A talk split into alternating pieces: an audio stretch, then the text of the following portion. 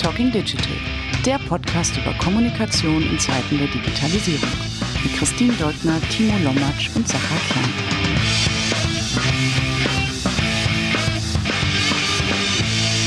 Herzlich willkommen zu einer neuen Folge des Talking Digital Podcast.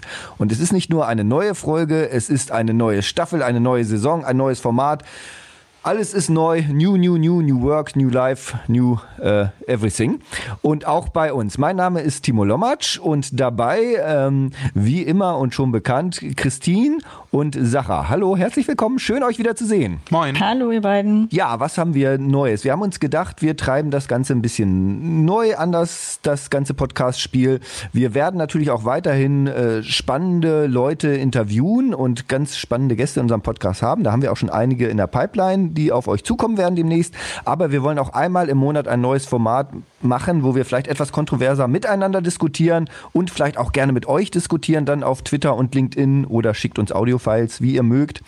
Wir nennen das Format, wir haben jetzt noch keinen knackigen Titel dafür gefunden, da suchen wir noch, könnt ihr uns auch gern vorschlagen, ähm, was uns diesen Monat bewegte. Wir alle, jeder von uns bringt ein Thema mit, das diesen Monat irgendwie hängen geblieben ist, über das er irgendwie nachgedacht hat, das er irgendwie spannend findet und zusammen ergründen wir und diskutieren wir dieses Thema und wollen auch nicht so viel drumherum reden. Deswegen wollen wir gleich reinstarten. Und das erste Thema kommt von dir, Christine. Ja, genau. Ich ich habe diesen Monat viel gelesen, äh, unter anderem einen super spannenden Artikel im Manager-Magazin. Ähm, das Manager-Magazin hat sich ein bisschen mit dem Typus Gründer auseinandergesetzt und was für eine Kommunikation äh, man als Gründer eigentlich äh, macht oder vielleicht auch lieber nicht macht äh, und ist darauf eingegangen, dass viele Gründer später, wenn ihr Unternehmen erfolgreich ist und vielleicht gar kein Startup, sondern ein Grown-up ist, äh, Probleme haben, in der Außendarstellung vielleicht auch gar nicht mehr so gut ankommen. Äh, Thema Hybris, also sich selbst überschätzen, ähm, die Anforderungen einfach an das Profil Gründer ganz andere geworden sind und warum so viele damit hadern. Ähm, Aufhänger in dem Artikel war unter anderem das Beispiel N26, die Online-Bank. Ähm, da sind einfach super viele Sachen passiert und öffentlich diskutiert worden. Zuletzt äh, die Gründung eines Betriebsrats und wie das äh, zwischen, zwischen dem Management und den Mitarbeitern dann auch über die Medien gespielt wurde, äh, welche Einigung es da gab. Und ich habe ja selber einmal äh, ein kleines Start-up äh, von äh, wenigen hundert Mitarbeitern begleitet zu 15.000 Mitarbeitern und wie die Gründer sich in der Kommunikation verändert haben. Aber wollte mit euch einfach mal diskutieren, was braucht man eigentlich für eine erfolgreiche CEO-Kommunikation? Ist das das Gleiche, was sind eure Erfahrungswerte? Ist das das gleiche am Anfang äh, wie später als äh, MDAX oder DAX-Konzern? Oder brauchen wir einfach ganz andere neue Typen äh, in der Geschäftsführung? Ja, äh, super spannendes Thema. Ich meine, äh, N26 ist natürlich jetzt auch massiv in den Medien gewesen mit der ganzen Betriebsratkiste und äh, so weiter und andere Sachen. Und der Artikel ist ja nun wirklich auch nicht positiv. Ähm, und ich glaube, da kann man sehr viel von ablesen. Aber ich würde doch erstmal den Ball wie du gerade schon aufgegriffen hast, Christine, an dich zurückspielen. Du hast ja bei Zalando die ganze Kiste mitgemacht, von klein bis groß. Was hat sich verändert? Wie hat sich auch deine Rolle als Kommunikator vielleicht dann verändert? Oder wie haben sich die CEOs verändert? Und mussten sie verändert werden oder haben sie selbst geschnallt, dass sie sich verändern müssen in der Kommunikation? Hm, ich glaube, also bei uns war das tatsächlich von, von beiden Seiten gerichtet. Äh, zum einen gab es von außen immer mehr Interesse und immer mehr Druck äh, zu kommunizieren. Also am Anfang stand das einfach nicht im Fokus und da ging es einfach um Wachstum um jeden Preis. Ähm, und deswegen äh, viele Jahre Funkstille und das war auch der, der Punkt, an dem ich dann erst eingestiegen bin. Die Erkenntnis, man sollte vielleicht doch Kommunikation betreiben, äh, war auch äh, dem Firmenimage ganz zuträglich.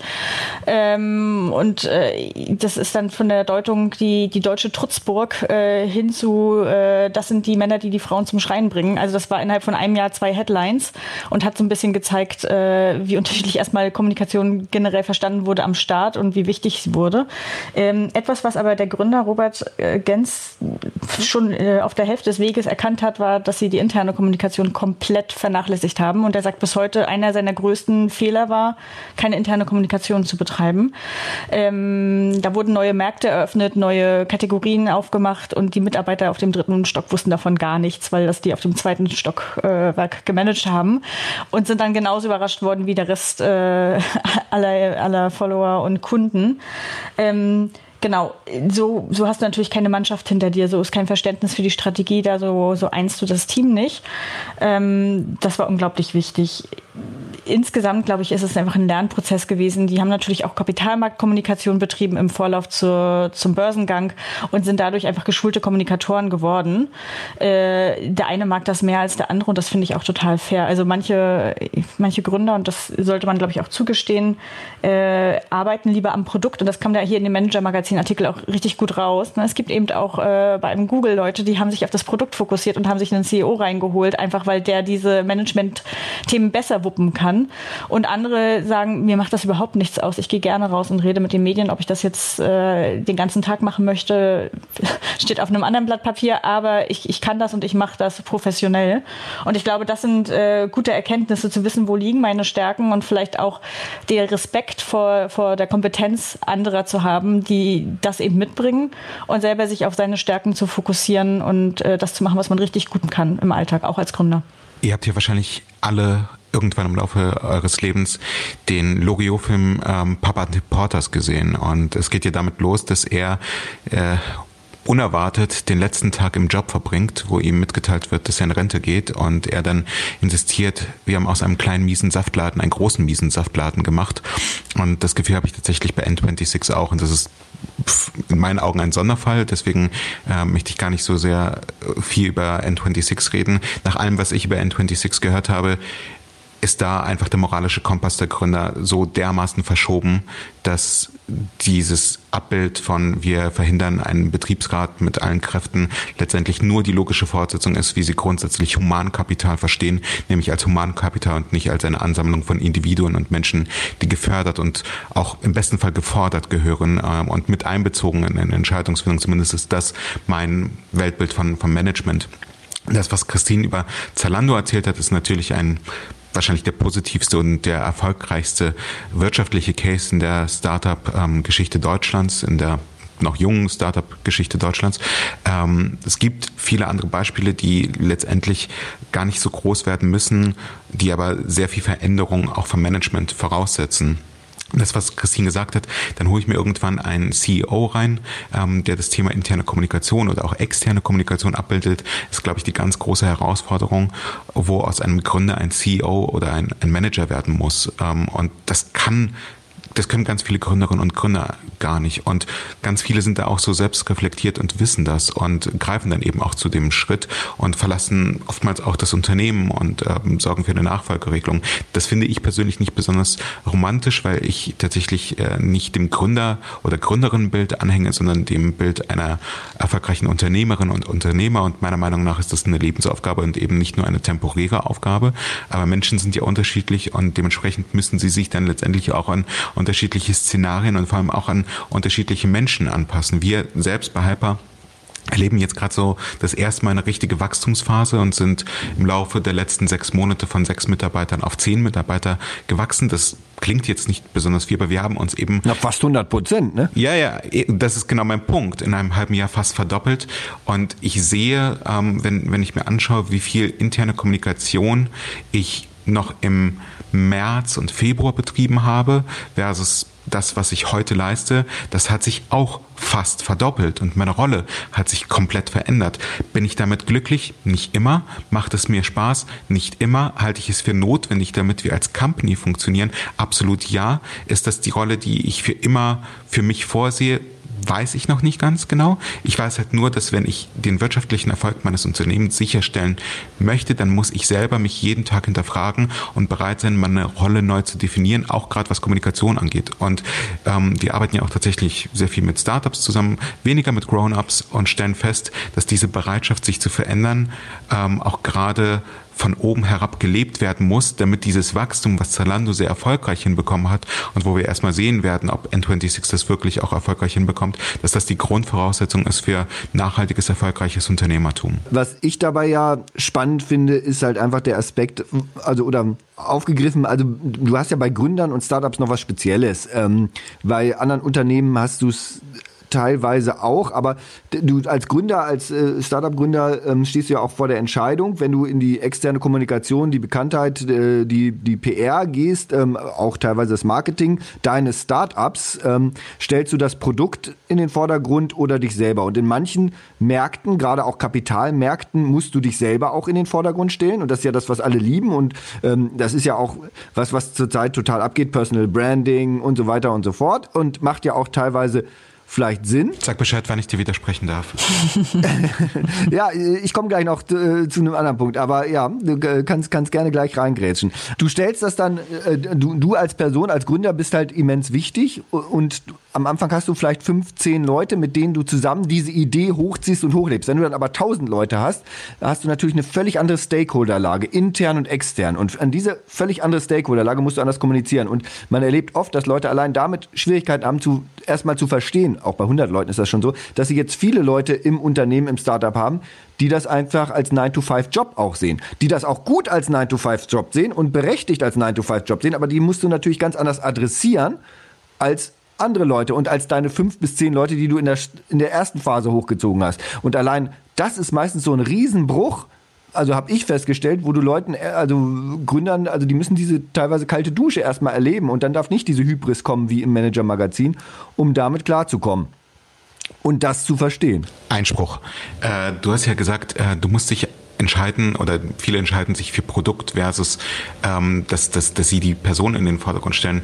Ich halte tatsächlich ähm, beides für nicht zwangsläufig richtig, weil wenn du gerade in einem jungen Unternehmen arbeitest, nenn es Startup, nenn es Gründung, wie auch immer, ähm, mir egal. In der Regel versuchst du ja etwas auf die Beine zu stellen, was es so in dieser Form noch nicht gab. Du machst ja nicht more of the same, sondern du trittst ja an, um irgendetwas Neues in die Welt zu bringen. Und ähm, vor Zalando gab es eben keinen wirklich erfolgreichen äh, Ort im Internet, wo Menschen ihre Individualität über Bekleidung und Schuhe so sehr zum Ausdruck bringen konnten wie mit Zalando. Jetzt um, um ein wie, wie es so schön heißt, höheren Purpose ähm, hinter dieser Unternehmung zu sehen. Und ich glaube tatsächlich, dass wenn du das unternehmerische Ziel verfolgst, die Welt zu verändern und vor allem aber auch genug Menschen zu gewinnen, die verstehen, wofür du antrittst und die dir folgen sollen und die mit dir diesen Weg bereiten sollen und die vielleicht sogar auch manchmal vor dir hergehen sollen, dass nicht immer du der Anführer bist, sondern du eben auch wirklich eine schlagkräftige Mannschaft aufbaust, wo, wo jeder versteht, wofür man antritt,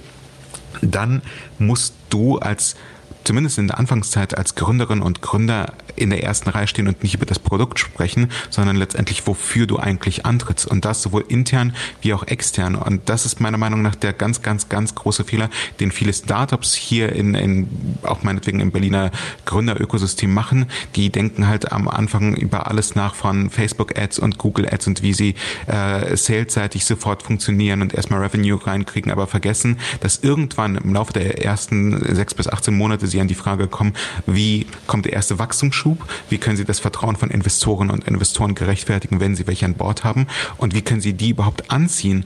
Und dann ist es wichtig, dass du mehr als nur Sales machst und ähm, deswegen glaube ich, dass das, das Produkt oder dem Mensch, äh, das ist keine Entweder-Oder-Frage, sondern da gibt es eben noch einen dritten Punkt, der in der Kommunikation eine große Rolle spielen sollte und das ist eben dieses Why des Unternehmens und es kann auch nur die Gründerinnen und Gründer zumindest am Anfang einer Unternehmung überzeugend rüberbringen. Ähm, und ich würde auch sagen, das treibt, glaube ich, äh, also diese Vision treibt das Unternehmen auch, wenn die schon 50, 100 und 150 Jahre äh, alt sind, an.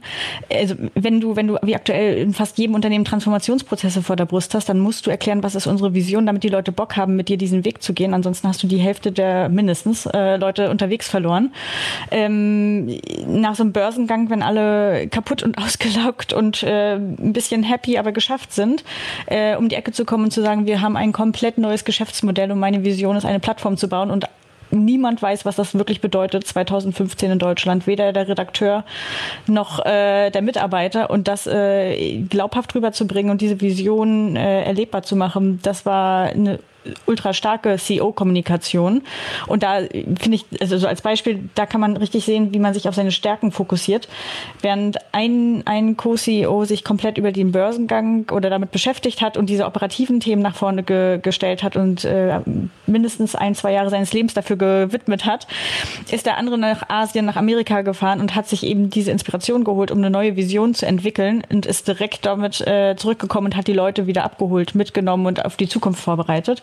Und das meine ich mit so ein bisschen äh, auch Respekt für die Fähigkeiten der einzelnen Parteien innerhalb eines Unternehmens zu haben, nicht nur auf Führungsebene, sondern auch auf Mitarbeiterebene, das nach vorne zu stellen. Und dann geht es eher ums große Ganze, was man als Team schafft und weder um das eine Produkt oder um die eine Persönlichkeit, sondern um das, was wir gemeinsam ändern können in der Welt. Und ich glaube, das ist ein ganz wichtiger Aspekt von CEO-Kommunikation, die sowohl bei Investoren ankommt, als auch bei Medien, als auch bei Mitarbeitern. Und am Ende sogar bei Kunden. Genau, wenn du dann darüber ein gutes Produkt entwickelst, was nämlich diesen äh, Painpoint oder die Lücke schließt, dann hast du bei Kunden auch Erfolg, aber es ist kein Selbstzweck. Also der Sale steht nicht im Vordergrund. Äh, es geht nicht um das Ego äh, oder die Persönlichkeitsprofilierung, sondern es geht einfach darum, ein Problem zu lösen eine Lösung für verschiedene Parteien in einer Industrie zu entwickeln. Ähm, ich, das steht ja auch hier, äh, ist ja noch ein anderer Gründer genannt, der eben auch sagt, äh, es geht hier nicht ums Ego, es geht um, bei ihnen war es Purpose. Und genau das kenne ich eben auch, ne? Purpose first, Ego second es geht nicht um eine Einzelperson deren Profilierung und ich glaube, das ist super wichtig. Was nicht heißt, dass da draußen nicht super spannende Gründergeschichten sind, die erzählt werden müssen und sollen und die für die Medien relevant sind. Was aber auch, ähm, wir können ja gleich noch kommen vielleicht noch zu anderen Typen äh, von Unternehmen äh, vom, aber in, in der viel, Vielzahl der Unternehmen, die wir zurzeit haben von der Aufstellung her, und das ist halt das Ding, was sich der Gründer irgendwann klar sein muss und was sich viele, auch ich erlebe das auch gerade ganz doll im Mittelstand, einfach äh, klar sein müssen. Sowohl intern wie auch extern muss es halt der CEO sein, der den Purpose und der diese Kommunikation macht weil extern auch die Medien, natürlich sprechen die ab und zu mal mit den Pressesprechern, ähm, das mögen sie aber auch nicht so gerne. Am liebsten, sie wollen natürlich mit dem CEO sprechen. Und nach innen, intern das zu kommunizieren und durchzumachen, das kann man natürlich auch kaskadieren und so weiter und so fort. Wir kennen das alle.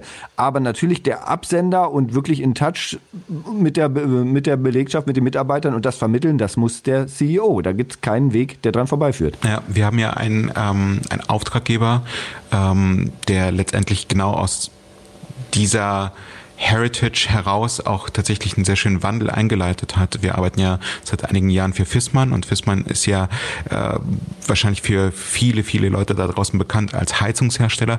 Fissmann durchläuft aber eben auf vielen Ebenen eine sehr umfassende Transformation, angefangen vom Produkt, dass man sich die Frage stellt, ähm, werden wir immer Heizung machen und was bedeutet Heizung eigentlich? Heizung bedeutet eigentlich, dass wir darüber nachdenken müssen, wie wir in Zukunft wohnen werden und ähm, kann man die Heizung nicht so verbauen, dass man sie beispielsweise nicht sieht oder dass man sie sieht und dass sie vielleicht eben auch ein sehr, sehr schönes Objekt ähm, in unseren Wohnzimmern sein kann und eben nicht nur in irgendwelchen Heizungskellern, äh, bis hin zu noch viel wichtiger, wie schaffen wir es, Heizung klimaneutral zu machen, weil das ja tatsächlich eben auch ein Thema ist, das vor Fridays for Future einfach schon einfach eine sehr große Relevanz hatte. Auf der anderen Ebene ist es aber natürlich auch so, dass die Digitalisierung auch vor einem Unternehmen aus Allendorf äh, wie FISMA nicht halt macht und dass man sich auch die Frage stellt, wie kriegen wir in Zukunft noch die besten Talente dafür für uns zu arbeiten und mit uns auch zukunftsfähige Geschäftsmodelle zu entwickeln.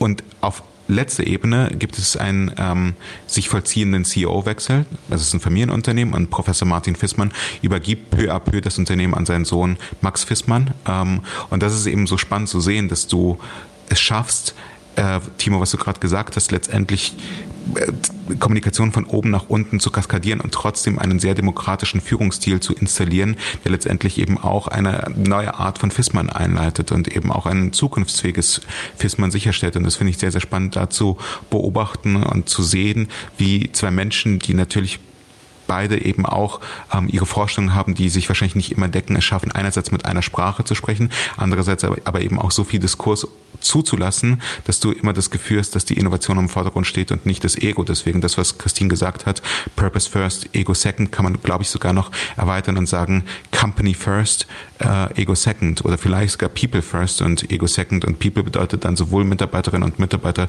wie auch Kunden und dann kommen wir auch ganz schnell zum Thema User Experience ähm, oder auch Employer Experience. Da bist du ja aber direkt dabei. Also äh, Purpose ist, ist ja, äh, also nähert sich aus und geht auf in Company and People. Ne? Die People und die Company, die Total. müssen ja den Purpose leben, sonst ist er nur an die Wand geschrieben. Ich muss mal kurz auf die Zeit schauen. Das ist schon wieder viel zu lang für das erste Thema.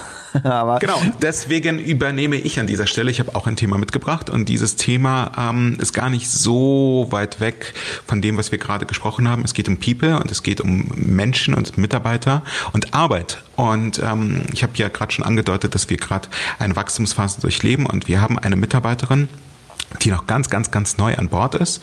Und ähm, die für uns sich quasi vom ersten Tag an als totaler Glücksfall erwiesen hat und ähm, wo ich so ein bisschen mir die Frage gestellt habe, wie kann es eigentlich sein, dass so jemand wirklich auf dem Arbeitsmarkt sich befindet? Und es war tatsächlich eine Person, die vier Monate lang arbeitssuchend war äh, oder drei Monate arbeitssuchend war, sehr, sehr, sehr, sehr, sehr viele Bewerbungen geschrieben hat und sehr, sehr, sehr viele Absagen bekommen hat vor dem Hintergrund, und dass sie vor ein paar Jahren mit ihrem Freund aus einer Großstadt aufs Land gezogen ist und zwei Stunden braucht zurück in die Großstadt, ähm, wo dann eben auch tatsächlich die für sie potenziell passenden Jobs sich befunden haben und ähm, wo sie dann dementsprechend auf Homeoffice insistiert hat oder eben das auch zur Bedingung einer Anstellung gemacht hat.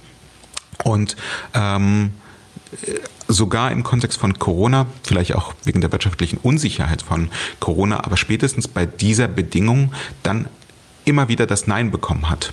Und ich dachte mir, und die Person hat sich überwiegend in Agenturen beworben, ich persönlich denke, dass wir Menschen, die in Agenturen arbeiten, eigentlich doch dafür prädestiniert sein müssen, Menschen ortsunabhängige und meinetwegen sogar zeitunabhängige Arbeit anzubieten, weil wovon hängt denn am Ende erfolgreiche von weniger erfolgreiche Arbeit ab, doch nur von guter Kommunikation, intern wie extern. Und wenn wir in Agenturen ja letztendlich eine fast hundertprozentige Ansammlung von Kommunikatoren und Kommunikatoren sind, dann dürfte doch schlechte Kommunikation bei uns eigentlich gar nicht stattfinden. Und dann müsste es doch vollkommen egal sein, wo Menschen sitzen ähm, und, und wann sie ihren Rechner aufklappen und wann sie zu arbeiten anfangen und aufhören. Deswegen wundere ich mich tatsächlich, dass wir uns bei, äh, dass wir uns in Agenturen so schwer mit diesem Thema Remote-Arbeit tun.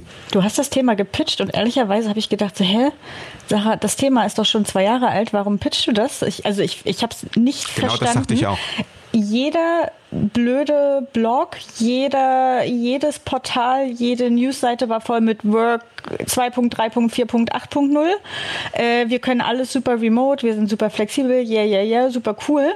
Äh, das war so ausgelutscht vor zwölf Monaten, hat dir kein Redakteur mal was zu diesem Thema abgenommen, weil haben wir alles schon 17 Mal durchgenuddelt, wie jede Agentur, jedes Unternehmen, das ja alles schon perfekt auf die Beine gestellt bekommt. Corona kam, für keinen ist das ein Problem wir sind ja sowieso remote unterwegs und das ist ja überhaupt nicht schlimm und äh, wir arbeiten ja äh, in dem Modus weiter. Und dann höre ich, jemand schreibt 60 Bewerbungen und bekommt das Feedback unentwegt, es geht nicht ausschließlich remote. Und das geht in meinen Kopf nicht rein. Das ist nicht aus meiner Seite nicht zeitgemäß. Das ist überhaupt nicht Stand der Dinge. Das passt nicht weder zu Kommunikation noch zu Marketingagenturen und auch nicht in ihre heutige Zeit. Also ich bin da irgendwie so ein bisschen bisschen lost äh, von dem Gap, was wir alle erzählen und wo wir wirklich stehen. Ich sag da mal Hallo Berlin, Hallo Berlin Bubble. hier spricht die, glaub, Real ist, hier spricht genau, die Realität. Genau, ja, die W und V, die Horizont, äh, schönen Gruß an die Kollegen Ganz und genau. Kolleginnen. Das, das ist nicht die Realität, das, das mag vielleicht unser Kommunikations- und Marketinganspruch sein ähm, oder vielleicht auch unsere PR in eigener Sache, aber ich habe nicht das Gefühl, dass es die Realität ist. Nee, und ähm, und das auch tatsächlich auch nicht in Berliner Agenturen. Also das muss man dazu auch sagen. Ich kenne genug Agenturen ähm, und auch Unternehmen in Berlin, wo es ähnlich ist. Ich möchte da äh, einmal auch eigene Erfahrung, genau das. Ne? Ich, ich, wie jeder weiß, lebe, liebe, atme ich Hannover und werde das immer tun. Und oh, bin ja auch, dein, dein Ton wird immer schlechter. und bin ja auch wirklich zehn Jahre nach Hamburg gependelt, jeden Tag weil ich äh, ähm, einfach damals auch 2007 hier in Hannover nicht so spannende digitale Jobs und digitale Agenturen und äh, Arbeitsumfelder vorgefunden habe. Mittlerweile ist das natürlich anders, ähm, aber damals war es vielleicht auch noch anders und ich äh, egal. Ich bin zehn Jahre nach Hamburg gependelt, weil es nicht anders ging. Ich habe zwischendurch auch mal mit diversen Unternehmen und Headhuntern und sonst was gesprochen und da war es ja auch, auch wenn ich Mittelständler angucke oder andere Unternehmen, die auf dem Land sitzen oder sonst wo sitzen, wo, wo du dann redest, mit Homeoffice jetzt nicht komplett Homeoffice, nicht drei Tage die Woche, sondern vielleicht den Freitag Homeoffice Homeoffice. Und das war teilweise schon unmöglich. Ne? Also das ist, und, und das vor ein, zwei Jahren noch, drei Jahren noch. Also ähm, ich glaube, wir sind da, also wir, meine ich jetzt Deutschland oder äh, viele, viele Arbeitgeber sind da noch sehr, sehr weit hinter diesem Bild, das teilweise propagiert wird. Und es sind immer sehr laut die, die sagen, die, bei denen es teilweise schon gemacht wird. Und dann in Wirklichkeit ähm, sieht es ganz anders aus. Also das ist definitiv so. Und jetzt muss man fragen, warum und wie das so ist. Und ich glaube, es gibt noch zwei Sachen. Äh, Sache. Es ist nicht nur die Kommunikation, die dazu wichtig ist, sondern auch die Infrastruktur und die Prozesse. Ähm, das heißt, du musst auch die richtige Infrastruktur natürlich haben und überraschenderweise ganz viele hatten die zu Corona Zeit Anfang des Jahres noch nicht. Auch viele Digitalagenturen hatten die noch nicht, diese Infrastruktur. Jetzt langsam kommt sie überall. Und es ist natürlich klar, ist auch was anderes, wenn ich eine riesen Werbeagentur habe mit 600, mit 1000 Leuten oder sonst was. Das ist natürlich ein anderer Schnack, die alle remote ins Homeoffice zu packen. Vor allen Dingen, wenn ich die noch, da komme ich gleich noch zu, zu einem anderen Punkt, äh, wenn ich die vorher teilweise, ich will jetzt nicht als Arbeitssklaven oder sonst was sagen, aber die ich einfach zum Durchschrubben von irgendwelchen Sachen im Keller sitzen hatte. Ne? Also das ist ein anderer Punkt. Und der andere Punkt, den ich auch oft gehört habe, und das trifft vielleicht ein bisschen Prozesse oder Culture oder was weiß ich, ich habe von einigen Leuten gehört, auch Agenturinhabern, die dann vertraulich dir erzählen, ja, woher weiß ich denn, dass die Leute da auch zu Hause arbeiten?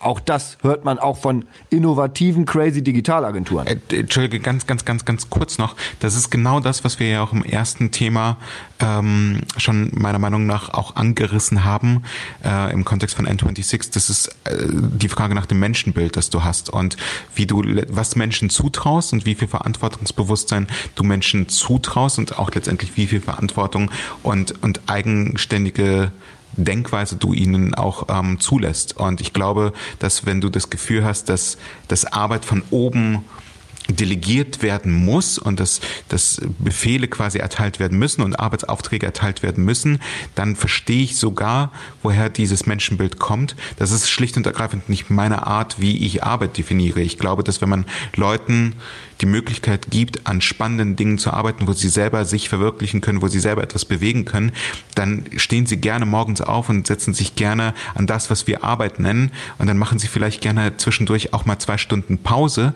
auch wenn es irgendwie 11.30 Uhr ist und gehen irgendwie äh, im Fall meiner Mitarbeiterin oder Kollegin, die, die jetzt angefangen hat, äh, aufs Feld mit dem Hund spazieren. Und das ist doch total okay, ähm, auch wenn es 11.30 Uhr ist. Dafür sitzt die vielleicht aber auch um 19 Uhr, weil eine E-Mail reingekommen ist und sie das geführt, sie muss jetzt etwas tun.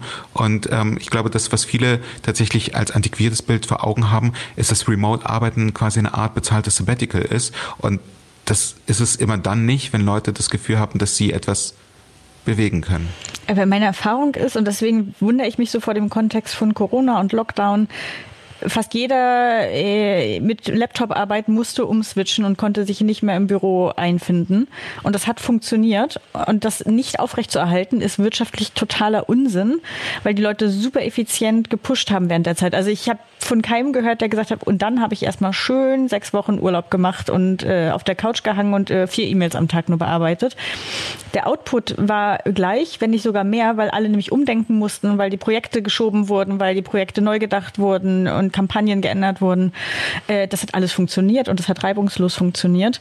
Ähm, und ich würde ja, ist gar keine gewagte These, ich behaupte einfach, das macht einen auch äh, mehr resilient, also widerstandsfähiger für zukünftige Krisen, so aufgestellt zu sein und aus dem FF einfach das äh, ziehen zu können und, und den Luxus zu haben, so arbeiten zu dürfen, weil du von nichts abhängig bist. Jemand kann reisen, jemand kann äh, verhindert sein, das kann dir alles passieren oder es kommt der nächste Lockdown und du performst einfach weiter im Falle von Agenturen für deine Kunden.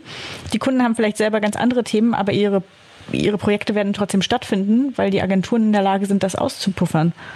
Und das ist doch eigentlich das Ziel von der Sache. Ja, theoretisch. Aber ich glaube, was man dabei nicht vergessen darf, ist, ähm, wie Infrastruktur, Prozesse, Kultur und Kommunikation in vielen Unternehmen und Agenturen auch ist. Und das ist weit weg von diesem ähm, Idealbild. Und äh, es ist immer noch, also es ist ja einmal die Diskrepanz von dem Selbstverständnis, was du umrissen hast, Sache, was ich mal auch immer so zusammenpacke, bezahle ich Leute dafür, dass sie acht Stunden oder was weiß ich wie viele an einem bestimmten Ort sitzen oder bezahle ich sie dafür, dass sie einen bestimmten Job erledigen? Egal wann, wo, wie. Also, na, wie nicht und, und mit welcher Qualität auch nicht, aber ne, egal wann und wo.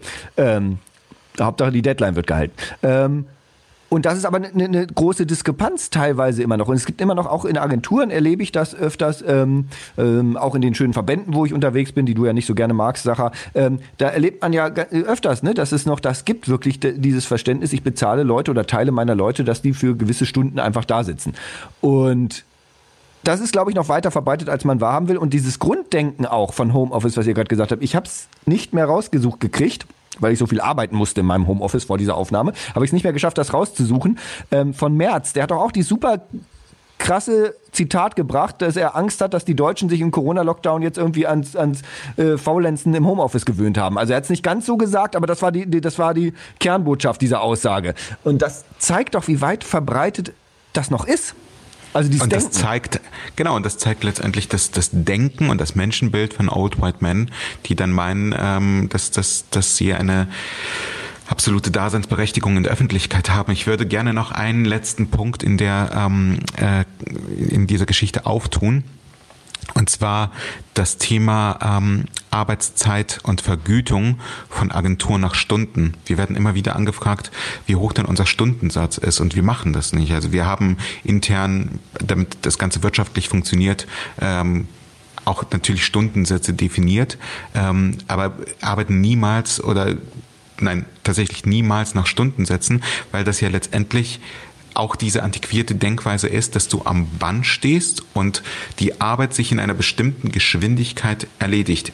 Ich bin aber ein Zeit, Zeit meines Lebens jemand gewesen, der gerne sehr, sehr schnell und sehr, sehr, sehr effizient arbeitet. Und diese Ansprüche habe ich auch tatsächlich an meine Kolleginnen und Kollegen, weil ich glaube, also ich hätte gerne einen 30-Stunden-Tag, einfach um mehr zu schaffen und mehr Output zu generieren und, ähm, und nicht um mehr in Rechnung zu stellen.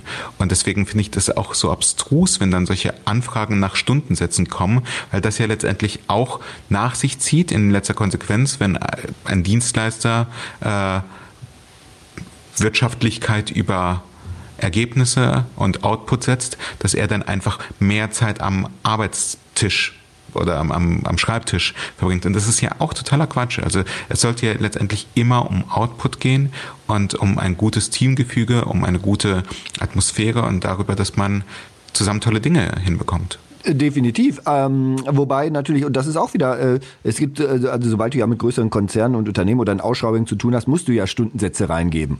Und da gibt's ja auch immer wieder das Problem und immer wieder diese Herausforderung, ähm, das reinzupacken. Und ich finde ich finde es genauso blöde, Joblevel anzugeben. Ich meine, ich bin jetzt Geschäftsführer, 20 Jahre Berufserfahrung. Mein Stundensatz, wenn ich den mit anderen Agenturen oder allgemein vergleiche, liegt der irgendwo zwischen 200 250 Euro müsste der dann liegen. Ne? Aber ich sitze natürlich auch da und mach mal Verteiler, mach mal äh, was was ich für Sachen äh, recherchiere irgendwas, was du natürlich niemals für einen Stundensatz von 200 250 Euro abrechnen kann würden tunst. Also das finde ich eh äh, äh, natürlich herausfordern. Aber ich weiß, dass die Systeme das fordern und die werden das noch ewig lang fordern. Ich fände einen anderen Punkt noch spannend, ähm, aber nee, äh, also was, es gibt auch Menschen, die das fordern wollen, glaube ich, eine gewisse Art von Präsenzkultur und ähm, also selber auch Mitarbeiter. Diesen Typus gibt es nämlich auch. Also und die nicht die hierarchisch geführt werden wollen. Aber spielt da nicht der soziale, steht da nicht der soziale Aspekt im Vordergrund? Also ich, ich gehe auch gerne ins Office und äh, sehe Menschen. Also ich bin ja auch ein soziales Tierchen und äh, rede und tausche mich aus oder schimpf mal über was oder äh, brainstorm und brauche Sparring. Das hat aber gar nichts damit zu tun, dass, dass ich dort sein muss, sondern ich möchte mit Menschen sein. Und äh, klar, klar. wenn es jetzt Beschränkungen gibt, dann kriege ich das auch digital hin, aber insgesamt sehe ich auch gerne Menschen. Ich glaube, was auch wichtig ist im Kontext von Corona, ähm, ist also für mich war es wichtig, ins Büro zu gehen, damit ich arbeiten kann und mein Sohn nicht das Gefühl hat, dass, dass ich Zeit für ihn habe, sondern dass er versteht, ich bin nicht da und ich arbeite und dann komme ich zurück und dann bin ich da und habe Zeit für ihn, weil wir einfach an der Stelle nicht die Möglichkeit hatten, äh, dass, dass ich mich irgendwie in den Keller oder in, in einen anderen äh, ruhigen Ort verkriechen konnte und ich glaube viele anderen auch. Aber ansonsten bin ich bei Christine. Mit Blick auf die Uhr würde ich sagen, ähm, dass, dass wir eine Biege machen zum nächsten Thema. Timo eine Sache und, noch, äh, eine Sache noch. Wir wollen ja Mehrwert, Mehrwert, Mehrwert. Sache, ihr seid doch so jetzt die, die, die hypermoderne Crazy Shit Remote Agentur. Was sind denn eure drei wichtigsten Tools um Remote, wenn wir über Infrastruktur reden? Was sind die wichtigsten Tools? Nee, das, das, das halte ich tatsächlich für die absolut falsche Frage. Es, es geht nicht um die Tools, es geht um den Mindset. Und deswegen ist es für mich auch so unfassbar wichtig, im Hiring-Prozess rauszuhören, ob Leute es schaffen, das, was Christine gerade angesprochen hat, eben nicht zur Grundbedingung für erfolgreiches Arbeiten zu machen. Weil wenn du so ein Mensch bist, und ich habe mit diesen Menschen auch lange zusammengearbeitet, vor allem in meiner Zeit bei Glossybox, ähm, die einfach ein soziales Umfeld im Sinne von, ich gehe jetzt ins Büro und dort sind meine Freunde und mit denen trinke ich Kaffee und mit denen gehe ich Mittagessen und abends gehe ich mit denen auch feiern und essen und fahre mit denen in Urlaub. Wenn du das zur Grundbedingung von Arbeiten machst und auch von erfolgreicher Arbeit, dann bist du in einer Remote Company wie Hyper. Es ist total falsch. Und dann werden dich Tools auch nicht retten. Ähm, das, was für uns ausmacht, ist, dass wir alle äh, ein, ein Familien haben, die uns super wichtig sind, dass wir sehr gerne sehr viel Zeit mit unseren Familien verbringen. Und wenn du das, wenn du das hast, dann dann möchtest du auch nicht nur mit deinen Kollegen abends unterwegs äh, sein und um die Häuser ziehen. Wir machen es trotzdem wahnsinnig gerne, wenn wir uns dann alle paar Wochen zu einem Offset sehen und äh, die Corona-Fallzahlen das zulassen. Aber Tools sind dann nur die logische Konsequenz. Ob das Microsoft Teams ist, ob es Slack ist, ob es Asana oder Trello ist, das ist vollkommen irrelevant. Am Anfang muss die Bereitschaft und das Vertrauen ähm, für deine Mitarbeiterinnen und Mitarbeiter und, und auch im Team vorhanden sein. Hm, unterschreibe ich sofort. Ich komme aber gleich nochmal zu Tools. Nämlich äh, bei meinem Punkt. Mein Punkt, äh, was ich mitgedacht habe, ist ähm, die psychologischen Grundbedürfnisse des Menschen. Die psychologischen Grundbedürfnisse des Menschen und gerade in Corona. Ähm, ich bin letzten Monat wieder darüber gestolpert. Das ist etwas, was mich immer sehr bewegt, allein wegen auch äh, natürlich externer Kommunikation immer, aber vor allen Dingen auch interner Kommunikation. Und ähm, ich bin im Arbeitskreis der internen Kommunikation der DPRG, was ein sehr wundervoller, sehr, sehr guter Arbeitskreis ist in der DPRG.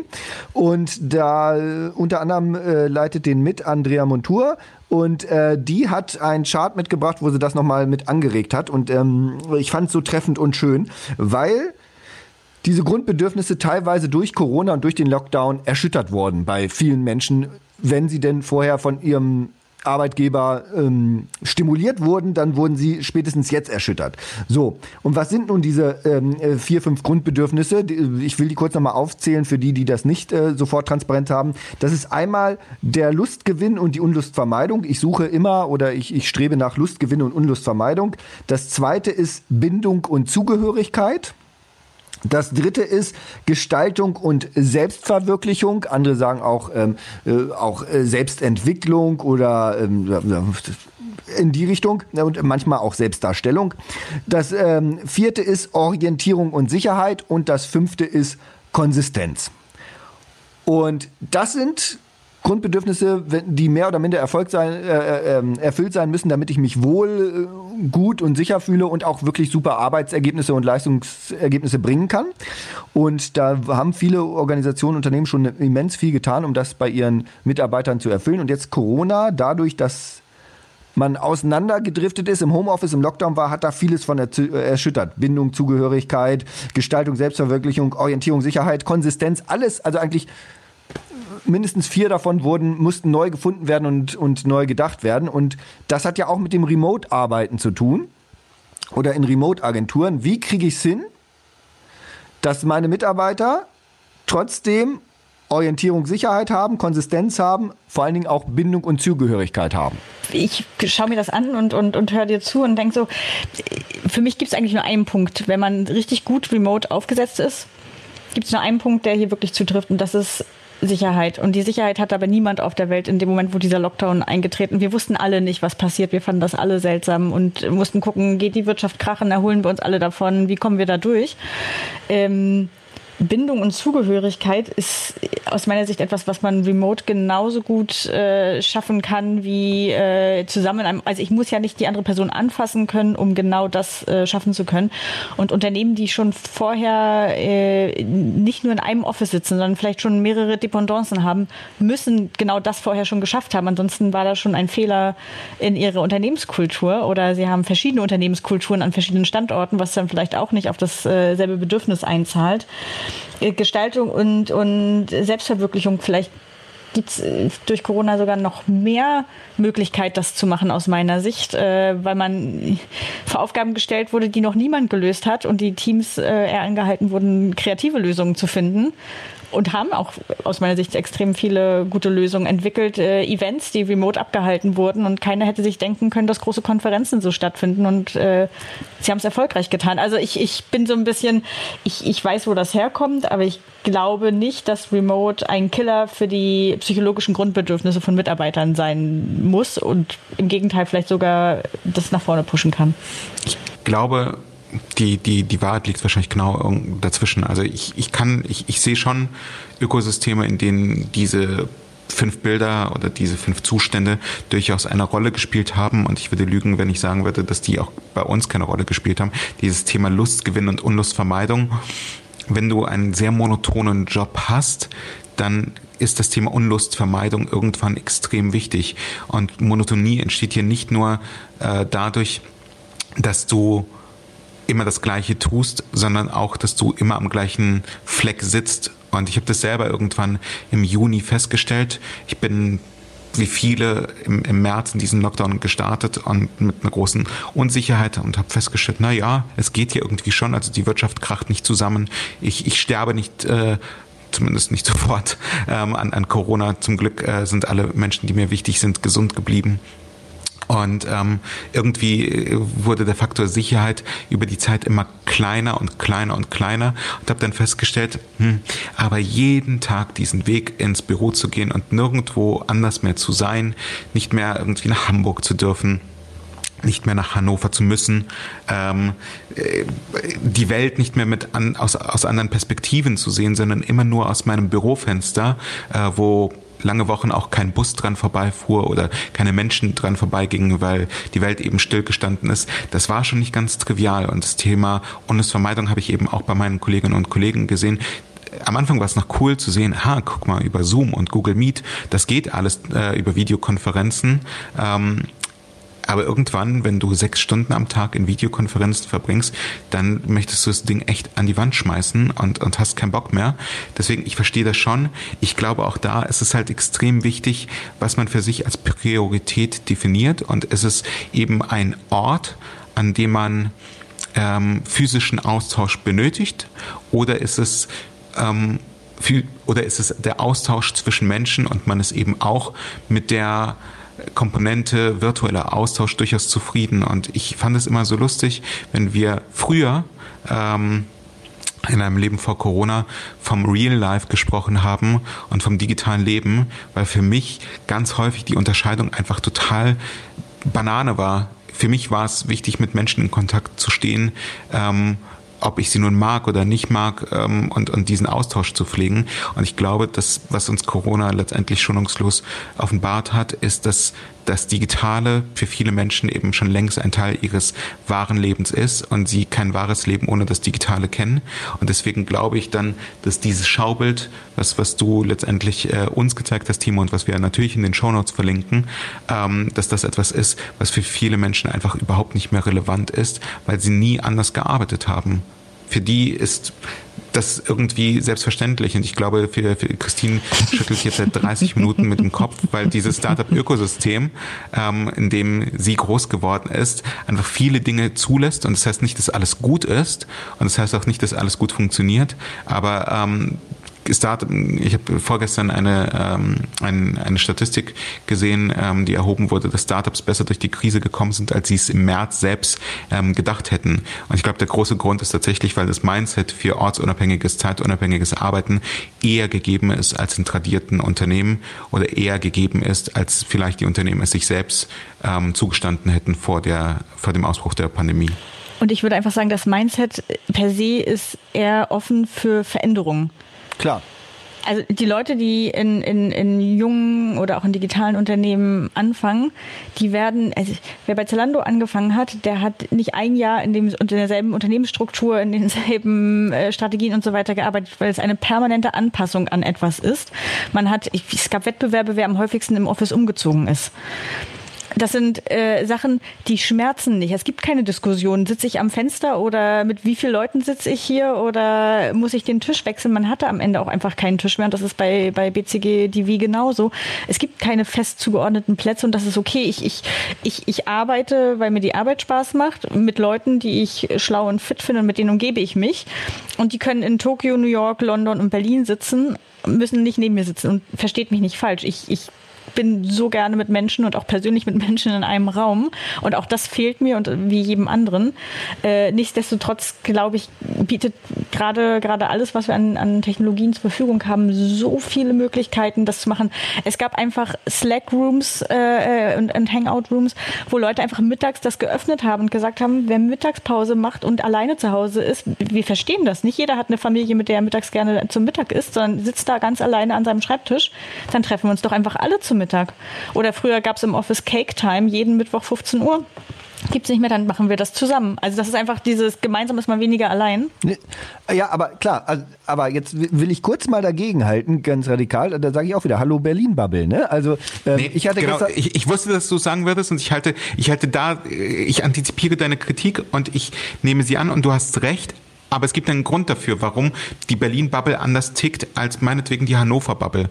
Und der Grund das hat nichts ist, mit Hannover-Bubble zu tun, aber ja. Nee, das, das, aber der Grund ist tatsächlich, wir, wir machen uns ja oftmals lustig über, wie Startups arbeiten und Bällebad und äh, Pipapo. Und das, was oftmals vergessen wird, ist, dass Startups ganz anders, einen ganz anderen Hiring-Prozess und ein ganz anderes Recruitment haben als mittelständische und tradierte Unternehmen. Und ich kann das nur aus meiner persönlichen Erfahrung sagen. Ich habe in der Zeit, in der ich bei Glossybox gearbeitet habe, so absurd viele Vorstellungsgespräche geführt. Und was ich immer festgestellt habe, oder was mir persönlich auch wichtig war, ich habe niemals oder kaum die Lebensläufe der Menschen angeschaut, sondern immer ähm, diesen Faktor Mindset Check, Entschuldigung, Mindset Check oder Value Check, wie man eben auch in Startups ähm, ganz häufig sagt, ähm, das war viel, viel wichtiger, weil du eben genau diese Veränderung antizipieren musstest, was Christine gesagt hat. Ich hatte in meiner Zeit bei Glossybox vier verschiedene Titel innerhalb von drei Jahren. Embrace the Change. Also wenn du diesen Change annimmst und wenn du vom Mindset fit dafür bist, dann jagt, also dann, dann holt dich auch äh, eine Pandemie nicht aus der Kurve. Ja, aber der Punkt ist, was wir, was wir anerkennen müssen, dass es viele, viele, viele Menschen nicht tun und viele, viele Menschen ganz anders genau, arbeiten. Weil sie, weil anders sie ganz anders hiren, Genau. weil, weil sie auf den Ja. Lebenslauf schauen, weil sie auf dein Uni-Zeugnis schauen und weil sie glauben, dass das wichtig ist, damit du in Zukunft super Arbeit leisten kannst. Genau. Und für Ärzte, Rechtsanwälte und Steuerberater ist das meiner Meinung nach auch die, die zwingende Voraussetzung für einen Job in der Kommunikationsbranche ist es, glaube ich, ein super falscher Irrglaube. Ja, nee, aber jetzt, wir als Kommunikatoren, wir beraten ja auch Unternehmen. Wir beraten Unternehmen, die teilweise hunderte, tausende Mitarbeiter haben, die so ticken und so sind. Ich hatte gestern Abend Elternabend, der teilweise per Zoom lief. Da hast du gesehen, wo Digitalisierung in Deutschland steht und wie das ist. Wir haben teilweise Leute in den Klassen, die haben ein digitales Endgerät zu Hause. Das ist das Prepaid-Phone der Mutter. Ja, also ähm, diese Leute musst du auch erreichen und mitnehmen. Und die haben auch diese Grundbedürfnisse nicht. Also das ist halt das Wichtige. Und es gibt sehr, sehr viele Leute, auch in Agenturen, in alten klassischen Agenturen, gibt es sehr, sehr viele Leute, die sagen, das Unternehmen ist doof, die Agentur ist doof, die Chefs sind doof, aber meine Kollegen sind top. Und deswegen gehe ich jeden Tag hier gerne hin. Und auch diese Leute, also da, die muss ich anders abholen. Und da wollte ich nochmal kurz reingehen, was man da auch in digitalen Zeiten machen kann überhaupt. Jetzt hast Christine, du hast von, von Sicherheit gesprochen. Da all- alles ist unsicher, da weiß man nicht, was man machen oder da, das ist für alle unsicher oder sowas. Aber das ist nicht befriedigend für die meisten Leute. Also wenn ich jetzt auch an Unternehmen denke, die haben 60 Prozent Fließbandarbeiter oder oder oder Shopfloor-Arbeiter. Ähm, und auch in anderen Bereichen. Und was du bei, bei Unsicherheit auf jeden Fall machen kannst und was, was schlaue Unternehmen gemacht haben, ist einfach erstmal die Kommunikationsfrequenz erhöhen oder erstmal überhaupt interne Kommunikation vernünftig aufbauen und zweitens transparent.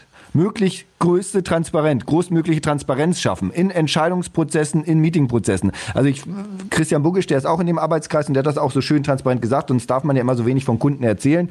Ähm, aber bei Datev war das zum Beispiel auch so, hat er gesagt, ähm, dass die einfach jeden Morgen hatten sie ihr, ihr, ihr Krisen-Corona-Team-Meeting und danach haben sie sofort das kommuniziert an alle Mitarbeiter, was da besprochen wurde und wie die Lage ist und wo es hingeht und wie die Infektionszahlen sind und so weiter. Das heißt also, und, und wie die Bilanzzahlen, also ich weiß nicht, ob es jetzt die Bilanzzahlen, aber auch ähm, so sind. Also diese, dass du dieses Maß an, an Transparenz schaffst. Transparenz gibt Sicherheit, weil dann vertraust du mehr. Ne? Du musst ja dieses Vertrauen in die Führung in dieser Krisenzeit, das Vertrauen ins Unternehmen, in unsere Marke, in unsere CEOs herstellen. Das heißt also, Transparenz hilft.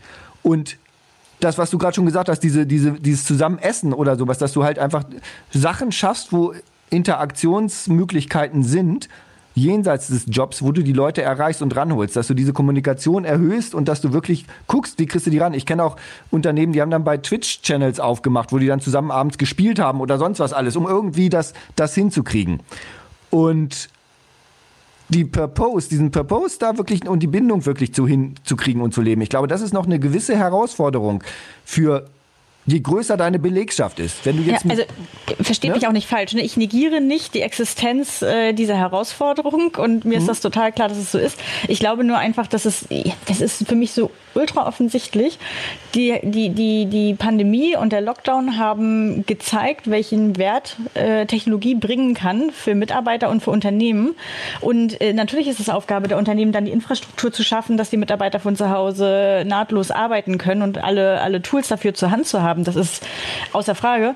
Äh, das Feedback, was ich aber erfahren habe, ist, dass auch, auch ältere oder äh, Mitarbeiter oder, oder Mitarbeiter, die dem eher kritisch gegenüberstanden, äh, total überzeugt waren von den Angeboten, die ihnen gemacht wurden, weil sie nämlich sehr viel besser informiert waren als vielleicht vorher. Vorher war dann extrem viel Flurfunk und äh, eher so Gemuschel. Und jetzt sind dann irgendwie auf einmal interne Podcasts entstanden oder hier fünf äh, äh All-Hands-Meetings live gestreamt die Woche. Und der Informationsfluss und Informationsgehalt war extrem viel höher. Der Austausch mit den Kollegen war höher, weil man es musste, weil man gar keine andere Chance hatte, sich da rauszuziehen. Und das ist so ein bisschen, wo ich hin möchte, wenn Deutschland irgendwo mitspielen möchte in Zukunft, dann gibt es keinen Weg vorbei an einem Setup, wo wir alle die digital unterwegs sein können und müssen. Und natürlich gibt es Fließbandarbeit. Das ist jetzt aber für mich eine ganz andere Kategorie, von der wir ja hier äh, mit Blick auf Kommunikationsabteilung äh, gerade nicht sprechen. Dass die anders, anders begleitet werden, informativ und äh, man da ganz andere Tools nutzt, wissen wir ja auch. Christina hat ja vorhin gesagt, dass Robert Gens, äh, wenn er über Fehler in der Vergangenheit spricht, sagt, dass er zu wenig intern kommuniziert hat.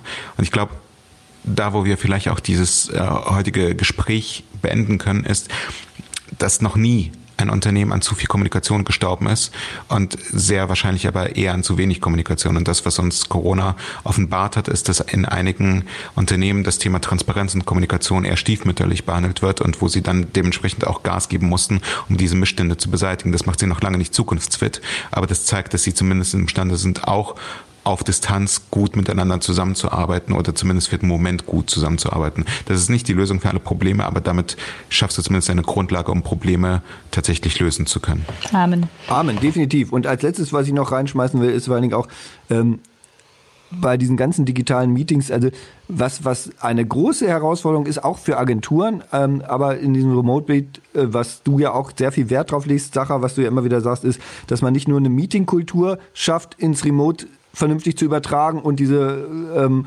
All-Hands-Meeting oder ähm, äh, Dailies ähm, vernünftig zu schieben, sondern auch die Feedback-Kultur vernünftig ins Digitale zu übertragen und aufpasst, dass die Feedback-Kultur nicht untergeht, die man vielleicht sich gerade mühselig erarbeitet hat, sondern dass die 360-Grad-Feedback-Kultur wirklich erhalten bleibt. Darüber reden wir dann am besten beim nächsten Mal, äh, wenn wir uns in wieder einem Monat zu dritt versammeln und drei Schwerpunktthemen mitgebracht haben.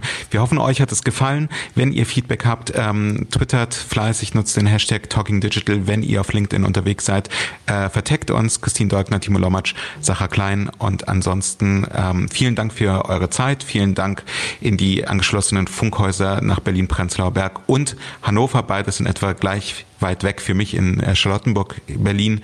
Und bis bald. Ciao. Tschüss. Das war der Talking Digital Podcast von Christine Deutner, Sacha Klein und Timo Lommatsch. Wir freuen uns über Feedback, Anregungen, Kritik und Wünsche. Schreibt an kontakt.talkingdigital.de oder geht auf www.talkingdigital.de und kommentiert dort.